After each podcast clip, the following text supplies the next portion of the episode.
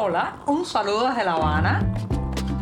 Les habla Joanny Sánchez, cubana, periodista, ciudadana, y les traigo este cafecito informativo recién colado y sin azúcar para despertar. Otra vez estoy aquí después de la pausa de fin de semana. Sí, es un lunes, además lunes 22 de mayo de 2023, una jornada soleada con algunas pocas nubes y muchísimo, muchísimo calor. Aquí en La Habana hemos pasado una madrugada bastante calurosa y el día promete altísimas temperaturas. Pero yo estoy con un café recién servido y me voy a dar el primer sorbito del día para contarles los temas principales de la jornada. Después de este buchito breve pero sin una gota de azúcar, les comento que lamentablemente hemos sabido este fin de semana que la youtuber Ildina, Hilda Núñez, conocida en las redes sociales como Ildina, una cronista muy abusada de la realidad cubana, una joven que mostró traba la cotidianidad y sobre todo los testimonios de familiares, vecinos y conocidos a través de los videos muy atractivos y simpáticos que hacía en las redes sociales. Bueno, pues Hildina ha partido de Cuba. Yo les comenté en este programa que en marzo pasado había sido víctima esta joven de un registro policial en su casa de Santiago de Cuba con más de 30 agentes y la confiscación de su teléfono móvil y su computadora. Después de eso se extendió el silencio. Nadie sabía qué había pasado con Hildina. Muchas personas preguntaban, incluso algunos oyentes de este podcast eh, me eh, preguntaron si sabía algo, pero no había noticias, aunque todos intuíamos lo que estaba ocurriendo desde eh, la experiencia personal que tenemos los reprimidos en este país, la gente que hemos sido objeto de amenazas, represalias, confiscaciones y detenciones, intuíamos que ella estaba siendo víctima de todo ese paquete represivo, pero que además estaba eh, quizás preservándose para el futuro, preservándose para algún proyecto personal y familiar. Eso era justamente lo que estaba ocurriendo. Y eh, bueno, pues la youtuber Ildina publicó un video muy emotivo diciendo adiós a Cuba, a su familia, a su patria, a su ciudad de Santiago de Cuba y aclarando que había salido de la isla. El lugar específico donde está ahora no lo mencionó, pero yo quiero quiero arrojar luz sobre el drama, señoras y señores, de que cada vez que aparece una voz, una persona con energía, con talento, con independencia, el régimen le cae arriba con una hazaña hasta empujarla al exilio, al ostracismo o la prisión. Esto ¿Qué país puede avanzar? ¿Qué país puede desarrollarse? ¿Qué país puede ser mejor eh, encerrando, amordazando y exiliando a sus mejores hijos, a los más talentosos, a los más jóvenes? Este país se está quedando con puros viejos conformes, así tengo que decirlo, porque quien se está quedando eh, es... Eh, aquella parte de la población más anciana, más conforme, eh, menos crítica, menos rebelde, en fin, este país se está quedando sin el sustrato que necesita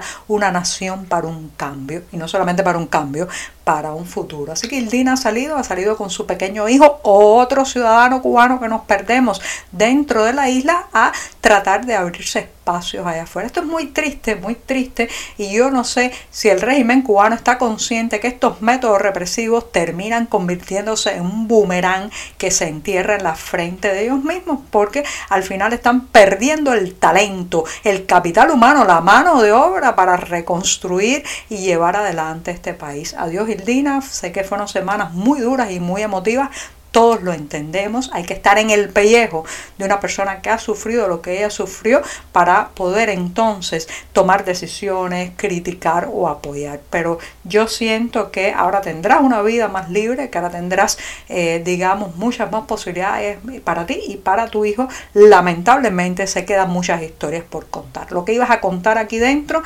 ya son historias que se pierden, testimonios que no terminan frente al micrófono, videos que no salen sobre esta realidad. Muchas gracias por tu trabajo y te deseo un hermoso futuro. He insistido bastante en este programa en el peligro que entraña el acercamiento cada vez más acelerado que se está dando entre Moscú y La Habana. Bueno, pues mis razones tengo para la alarma. Recuerden que les contaba que la pasada semana estuvo de visita en la isla el viceprimer ministro ruso Dmitry Chernichenko y justo antes de partir declaró a la prensa oficial cubana que en los próximos meses se preparan en Cuba cambios en la legislación, sí, cambios en la legislación que estarán centrados fundamentalmente en este estrechamiento de la relación entre Cuba y Rusia. Señoras y señores, hay motivo para alarmarse, porque ya sabemos, conocemos la intensidad de la presencia que pueden llegar a tener los rusos en nuestro país. Lo vivimos cuando la época de la Unión Soviética, su infinita disposición y capacidad para entrometerse en ministerios, oficinas y hasta cuarteles, ojo, hasta cuarteles militares. También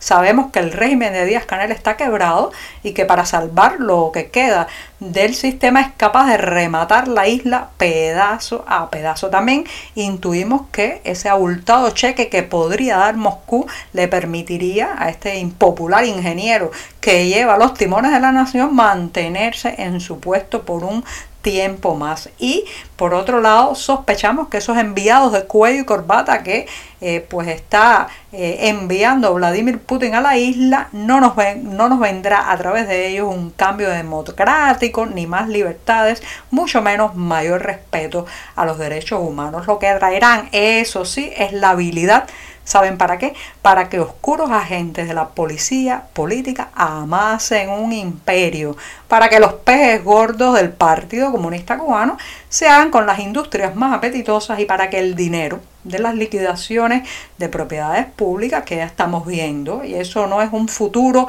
probable, esa es la realidad presente de Cuba, termine mayoritariamente en los camaradas ideológicos que cambiarán su uniforme militar por la elegante indumentaria de los oligarcas. Esos son algunos de los peligros que nos trae este acercamiento tan veloz que estamos viendo en las últimas semanas entre el Kremlin y La Habana.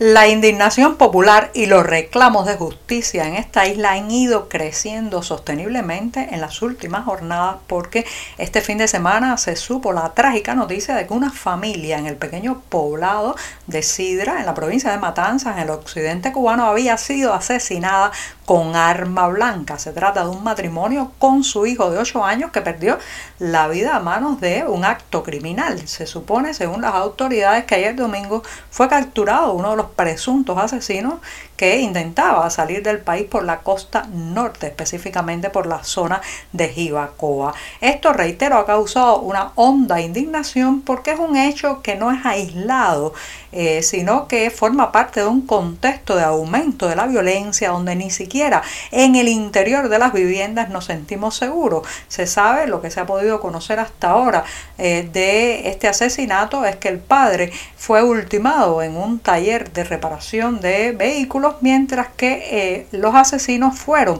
hasta la finca donde vivía la familia y allí eh, pues asesinaron a la madre y al niño.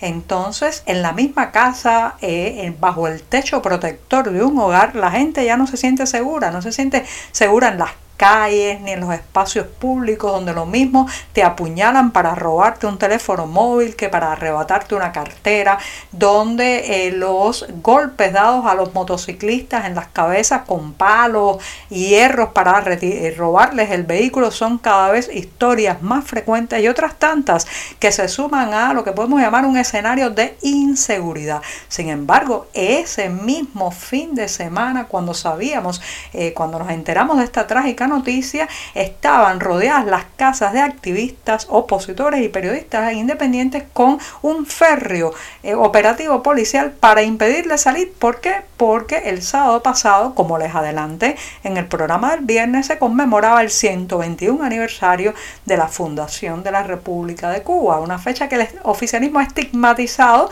y bueno, pues en esas jornadas casi siempre se despliegan este tipo de actos represivos. Alrededor de la redacción del diario 14 y medio tuvimos uno de esos eh, operativos, nos impidieron a mi esposo y a mí salir de la casa durante toda la jornada del sábado y además nos cortaron los teléfonos móviles y el acceso a internet. Entonces, por un lado, uno ve todos estos excesos policiales de recursos a las a manos llenas para la represión, el control y la vigilancia y por otro lado, la inseguridad que estamos viviendo en este país donde cada vez son más frecuentes crímenes como el que lamentablemente ocurrió en Sidra, matanzas contra una familia y específicamente con 13 niños de 8 años que tenía toda una vida por delante. Llegó el momento de terminar el programa de este lunes y voy a despedirme con una despedida, ¿no? No es una reiteración innecesaria, sino que ayer domingo en la ciudad de Los Ángeles, en Estados Unidos, a los 74 años de edad, murió el director de cine y escritor cubano-americano León Ichazo. No solamente uno de los grandes maestros de la cinematografía de esta isla, sino que además, señoras y señores, ha sido siempre un defensor a ultranza de las libertades del pueblo cubano y en los últimos años una de las voces que más se hizo sentir por la liberación de los presos políticos en esta isla. Yo lo recordaré siempre y aprovecho además para recomendar esta película por su cinta Azúcar Amarga de 1996. La historia de una pareja de jóvenes eh, como escenario, esa Habana colapsada, esa Cuba de la crisis del periodo especial, que no solamente fue una crisis material, de transporte o de petróleo, sino también una profunda crisis de expectativas, de proyectos de futuro, de vidas que se vieron cortadas por el no poder hacer. Bueno, pues esta película Azúcar Amarga, que en Cuba, claro está, nunca se puso en las salas de cine oficiales, sin embargo, círculo de mano en mano, yo creo tengo la convicción de que ayudó a mucha gente a abrir los ojos. Así que gracias maestro León Hichazo por el arte y también por la sabiduría y la mirada sobre nuestra propia realidad. Espero que la eternidad sea una amplia y llena de espectadores sala de cine. Muchas gracias y hasta mañana martes. Por hoy es todo. Te espero mañana a la misma hora. Síguenos en 14medio.com. También estamos en Facebook, Twitter, Instagram y en tu WhatsApp. No olvides, claro está, compartir nuestro cafecito informativo con tus amigos. Café,